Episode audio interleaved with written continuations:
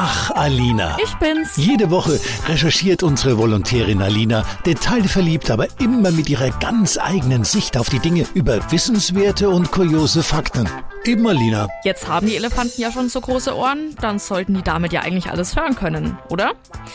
Ja, tatsächlich hören Elefanten viel besser als wir. Sie nehmen nämlich auch den Infraschall wahr. Das ist das Gegenteil vom Ultraschall und das sind eben ganz tiefe Töne, die wir Menschen schon gar nicht mehr hören können. Aber den Infraschall, den hören die grauen Riesen meistens gar nicht mit den Ohren, sondern mit den Füßen und dem Rüssel. Ja, ihr habt da richtig gehört, mit den Füßen und dem Rüssel.